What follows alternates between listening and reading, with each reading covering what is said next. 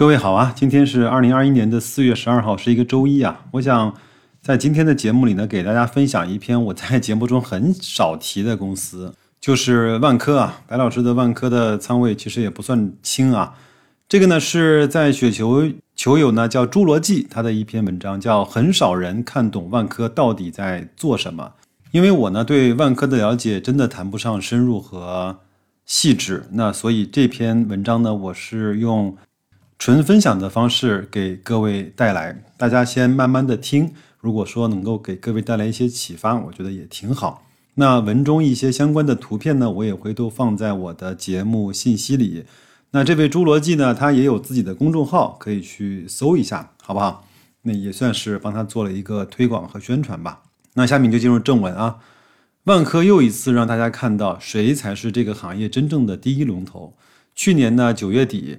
郁亮在云南第一次明确的向行业喊话，就是说三道红线呢正式开启了房地产这个行业进入到了管理红利的时代。然后呢，我们就看到在三月房企的季报里呢、年报里啊，管理红利是绝大部分房企言之必称的高频热词。中海、碧桂园、佳兆业等等都无必强调这四个字，以及强调自己过去一年里面在这方面取得的进展。比如说，规模第一的碧桂园呢，强调二零二零年进行成本管控，费率大概降了百分之十八点四。也许大家的认识呢都是不约而同，但是呢，直接以斩钉截铁的方式最早提出来的还是万科。在这种大趋势的引领能力，显示着万科虽然这些年规模不是第一，但是行业是真正的执牛耳者依然是它。万科每年的重大言行呢，依然是全行业的风向标。在讲主题之前呢，我们先看一看万科二零一四年转型以来各个核心指标的走势，长周期的数据的变化，其实最能够看出门道。呃，图片呢在节目信息区，各位可以先下拉，然后呢再去听后面的一些讲解啊。他说他有几个感受啊，第一个呢是万科特别注重增长的质量，虽虽然很多人觉得慢，但是增长的是无比的真实。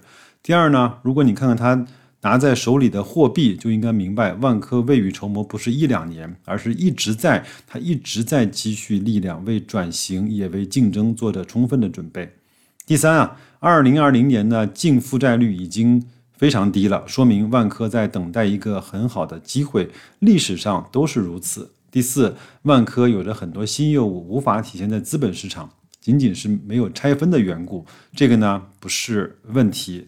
呃，这个表格各位可以去看一下，特别是在在手的这个货币资金呢，从二零一四年的六百多亿，一直到了二零二零年的一千九百五十二亿，还是非常不错的。而且整个的 ROE 也都保持了一个百分之二十左右相对平稳的水平。净负债率呢，从高点的二零一八年一九的百分之三十到三十三，回落到了二零二零年的百分之十八，这也是一个非常好的现象啊。下面呢，作者来谈了几个小问题。第一个是看万科的年报要看什么？他说，如果将万科呢比作一个人的话，最好的形容就是房地产界的巴菲特。有两个意思啊，第一个是万科每年的年报其实不用太仔细的看的，为什么不需要看呢？因为它它的年报呢都是一个字叫稳，它的评价是从来无惊吓，常常有惊喜，惊喜呢不一定多，但惊吓呢几乎从来没有。每年财报呢其实只需要看这么一连串的事实就够了。万科连续十年的复合年均增长率超过百分之十九，ROE 呢连续十年超过百分之十八，连续二十九年现金分红，经营性现现金流呢连续十二年为正，负债率呢连续二十年低于百分之四十，信用评级长期保持行业最好，上市三十年股价最高增长了一千倍。按开盘价十四点五八元来看，回报约为四百倍，这就是一个非常优秀的长期价值投资的标的。看年报意义不大，没有人看伯克希尔哈撒韦的年报。第二点，万科呢是真正值得看的是致股东的信。正像伯克希尔哈撒韦的财报一样，真正引领投资者趋之若鹜的呢是巴菲特每年的股东的信，那里面呢隐藏着巴菲特最为重要的投资的思想。万科和巴菲特一模一样，是一个不折不扣的长跑选手。他真正值得看的也是体现在股东信里面那些战略的思考和重大的判断。至于说业绩啊，其实它是战略取向的年度结果，每年的波动都不会太爆发，但是经年累月之后才显示出无比强劲的复利威力来。你认真看过他的年报，就会赞同我的这个说法。我不知道有多少人看了整个2020年万科的财报，我觉得看看吧。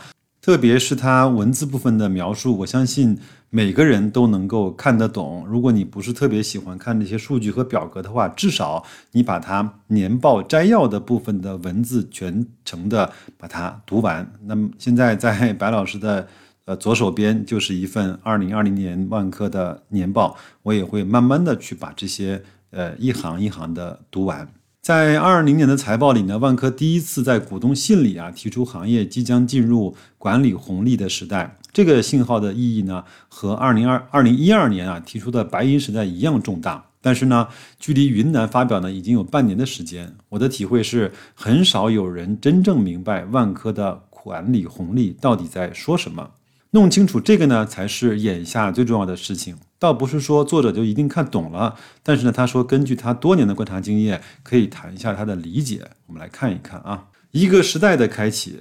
万科呢，在致股东的信里就开宗明义啊，说二零二零年是一个时代的落幕，也是一个时代的开始。落幕的时代指的是房地产的金融红利时代，开启的时代呢，指的是管理红利的时代。万科呢，将中国房地产过去二十多年的历史呢。划分为以囤地为增长驱动力的土地红利时代，以高杠杆为增长驱动核心的金融红利时代，而三道红线的出现宣宣告房地产三高时代的结束。未来的管理红利的时代是一个依靠综合管理能力为驱动增长核心的时代，得能力者得未来。这里面呢，万科重点强调了行业顶层设计的重大改变。但是作者认为这只是其一，决定行业走向新时代的还有其二，就是市场逻辑的演化。这一些呢，也许在万科的过往里面谈了很多，这一次呢就没有再谈。万科呢是在二零一二年的致股东信里第一次提出“白银时代”的概念。自那以后呢，赞同者认为它领先了一个时代，理由是市场规模增长趋缓；批评者认为它是错过了一个时代。理由竟然还是市场规模依然在增长，但所谓温水煮青蛙，你不能够等水沸腾了再去大象掉头。二零一六年之后呢，市场规模的增长的确是趋缓了，商品房销售从二零一七年的十三万亿增长到了二零二零年的十七万亿，累计增长了百分之三十，而二零一四年到二零一七年呢，增长了百分之七十六。政策的规则也自二零一七年的“房住不炒”提出之后，就再也没有松动过。严厉的新盘的限价打击了开发商的利润的空间，三道红线又锁死了开发商的杠杆。市场加规则的这种双重逻辑都在发生深刻的变化。下面一张图呢，是从二零一四年整个的，呃，中国商品房的销售额，一直到二零二零年的这些数据的变化。是来自于国家统计局的，各位可以去参考看一下啊。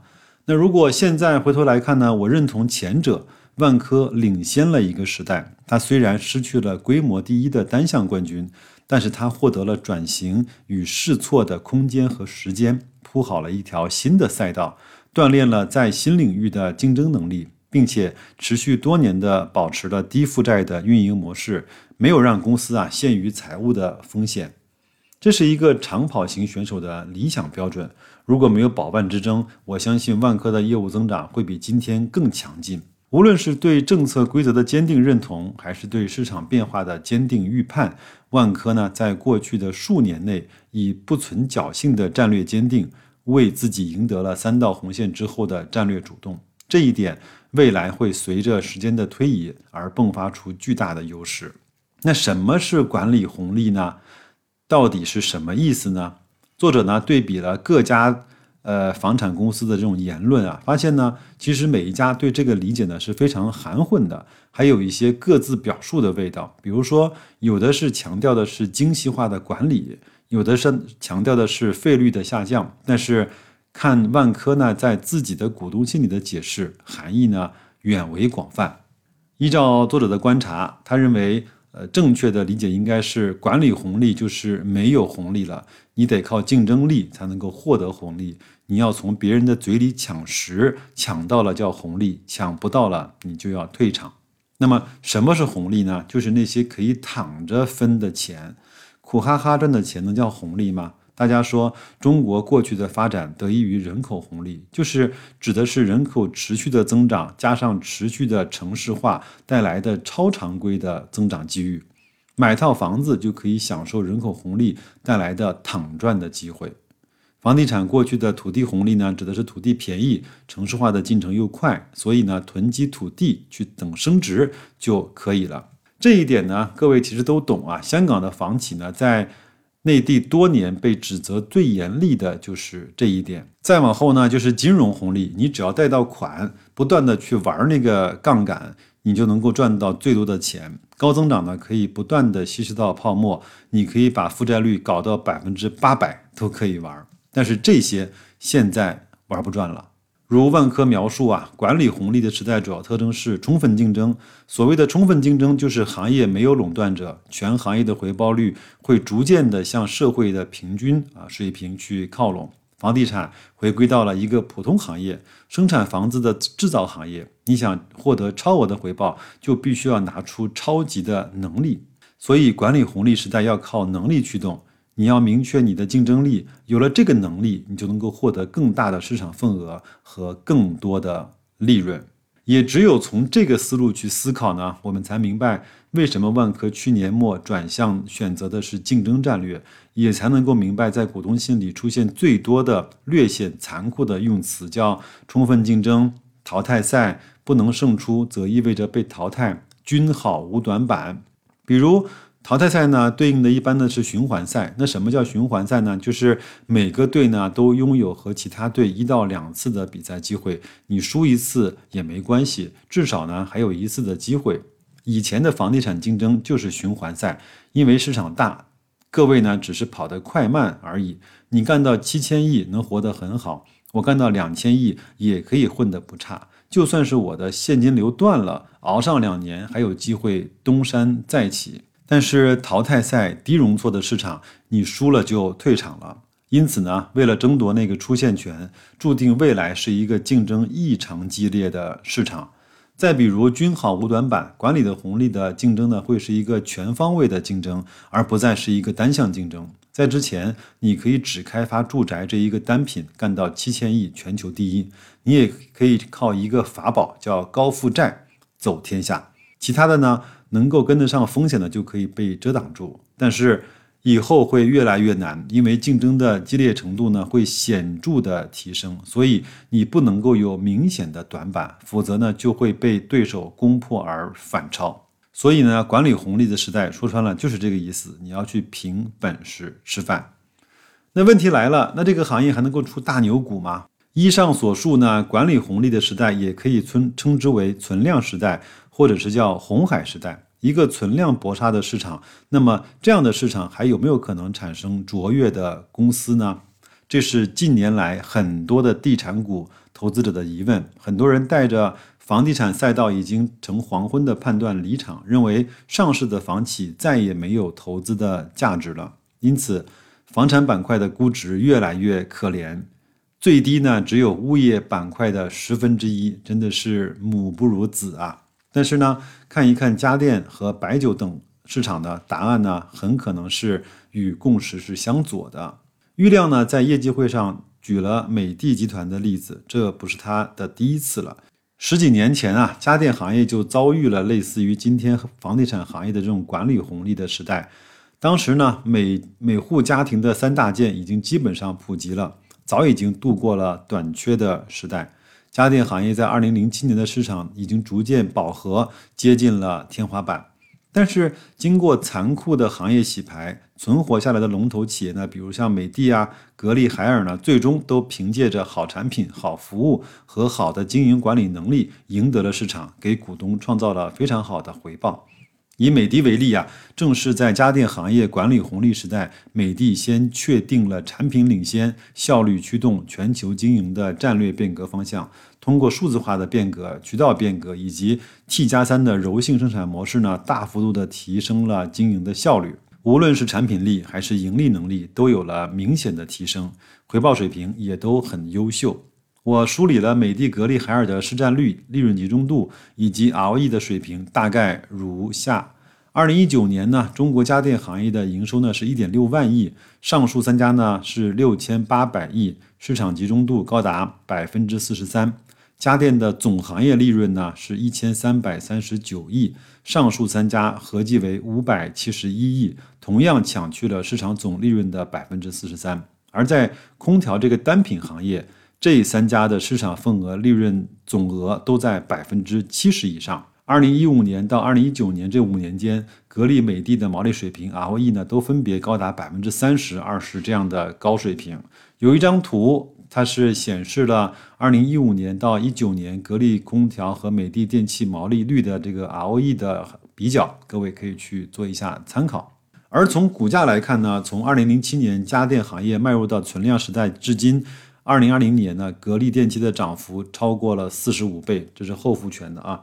而且呢，恰恰是从二零零七年之后开始大幅度的上升的。美的集团从二零一三年的上市以来，涨幅呢也超过了十倍。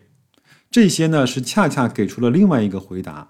国泰君安的研究所所长的黄彦明最近呢有一个演讲，他提出了同样的看法：当行业的增速放缓的时候呢，龙头企业的利润。和业绩，包括市场份额呢，都会大幅度的提高。他也提到了家电行业的典型的竞争的故事。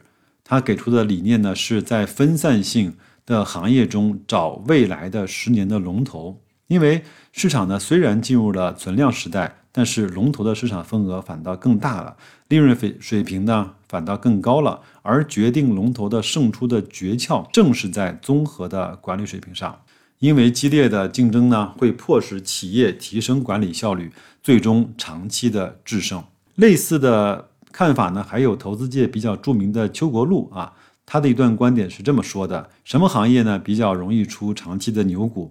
行业集中度持续提高的行业，因为这样的行业呢有门槛，有先发优势，后浪没有办法让前浪死在沙滩上，比较容易出大牛股。相反呢？如果行业越来越分散，说明这个行业的门槛不高，既有的领先者没有足够深的护城河来阻止追赶者的抢夺它的市场份额。这种行业呢，一般都是城头变换大王旗，各领风骚两三年。这一些啊，也道尽了房地产行业的今天，也可能判对了房地产行业的未来。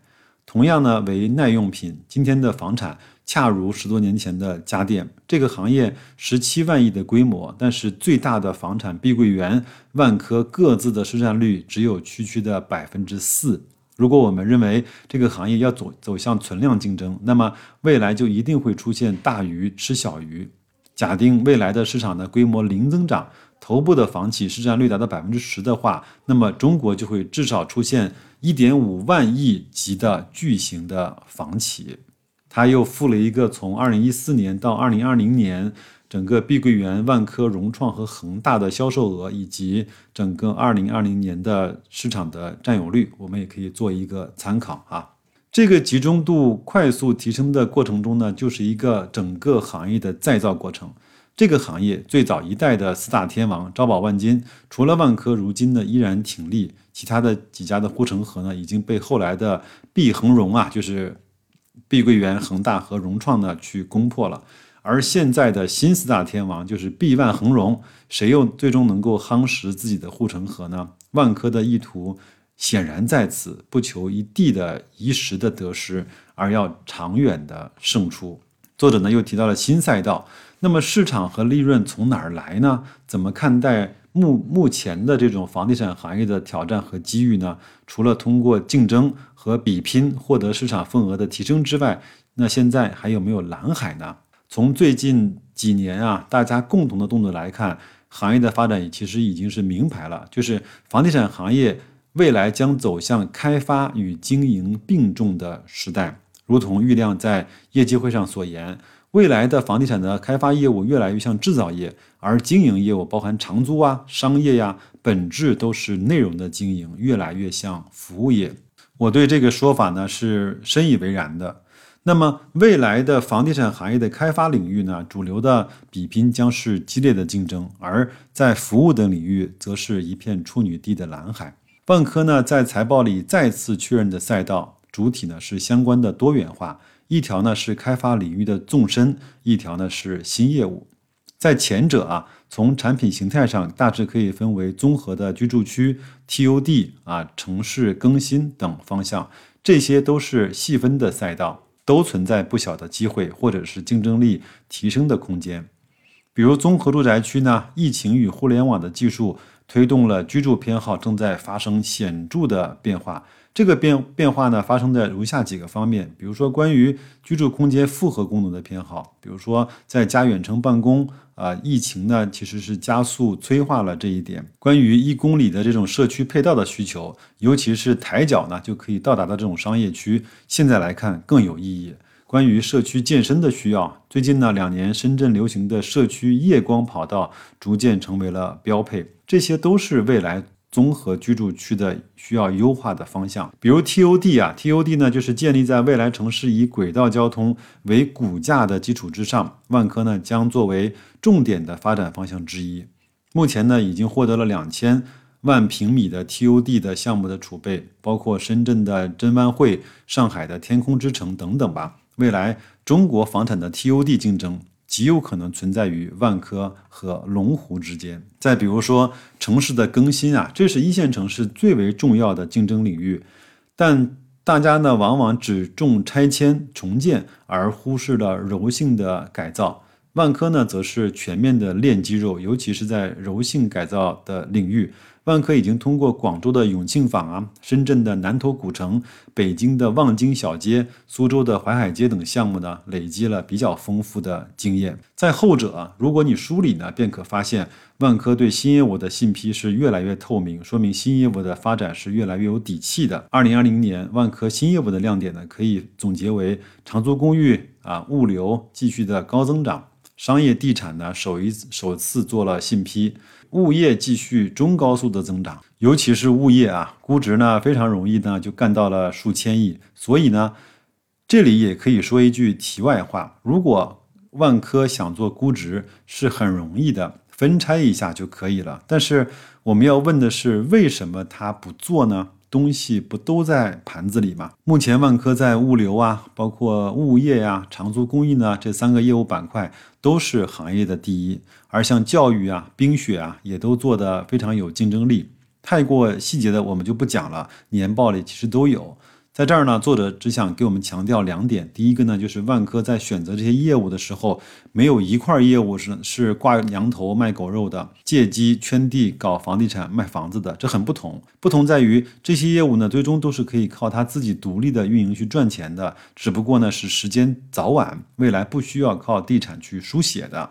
第二呢，看新业务，现在无法看占比，这是一个刚刚起步的普遍现象。不光万科不到百分之五，龙湖也只有百分之四点二，其他呢像碧桂园啊、融创更是可以忽略不计了。那新业务呢看增速，比如说万科呢在二零二零年的长租公寓的增速呢已经超过了百分之七十二，物流的增速呢是超过了百分之三十七，物业的营收增速呢超过了百分之二十七。下面有张图，各位可以去比较一下。万科、龙湖和华润各类业务的收入占比啊，从目前来看呢，除了商业的要稍微弱一些，万科这些新业务呢都已经驶入了中高速的车道，这是一个非常重要的成果。我个人非常乐观，新业务呢不会有惊吓，只会有惊喜，而且是大惊喜。我们现在所需要的只是时间。最后呢，作者来帮我们做了一个总结。那第一个呢是管理红利的时代。市场呢主要是存量竞争，毛利率很难维持，房企之间的竞争呢会加剧，每一家房企都会追求市场份额提升以及新业务的拓展，这个进度要比我们想象的更快一些。第二呢，竞争是否能够胜出，靠房地产企业的综合管理水平，但是管理红利绝对不只是成本的管控，而是应对存量时代的全方位的管理调整。否则有的公司越大越难，而不会越大越强。这个需要比较长的时间来印证。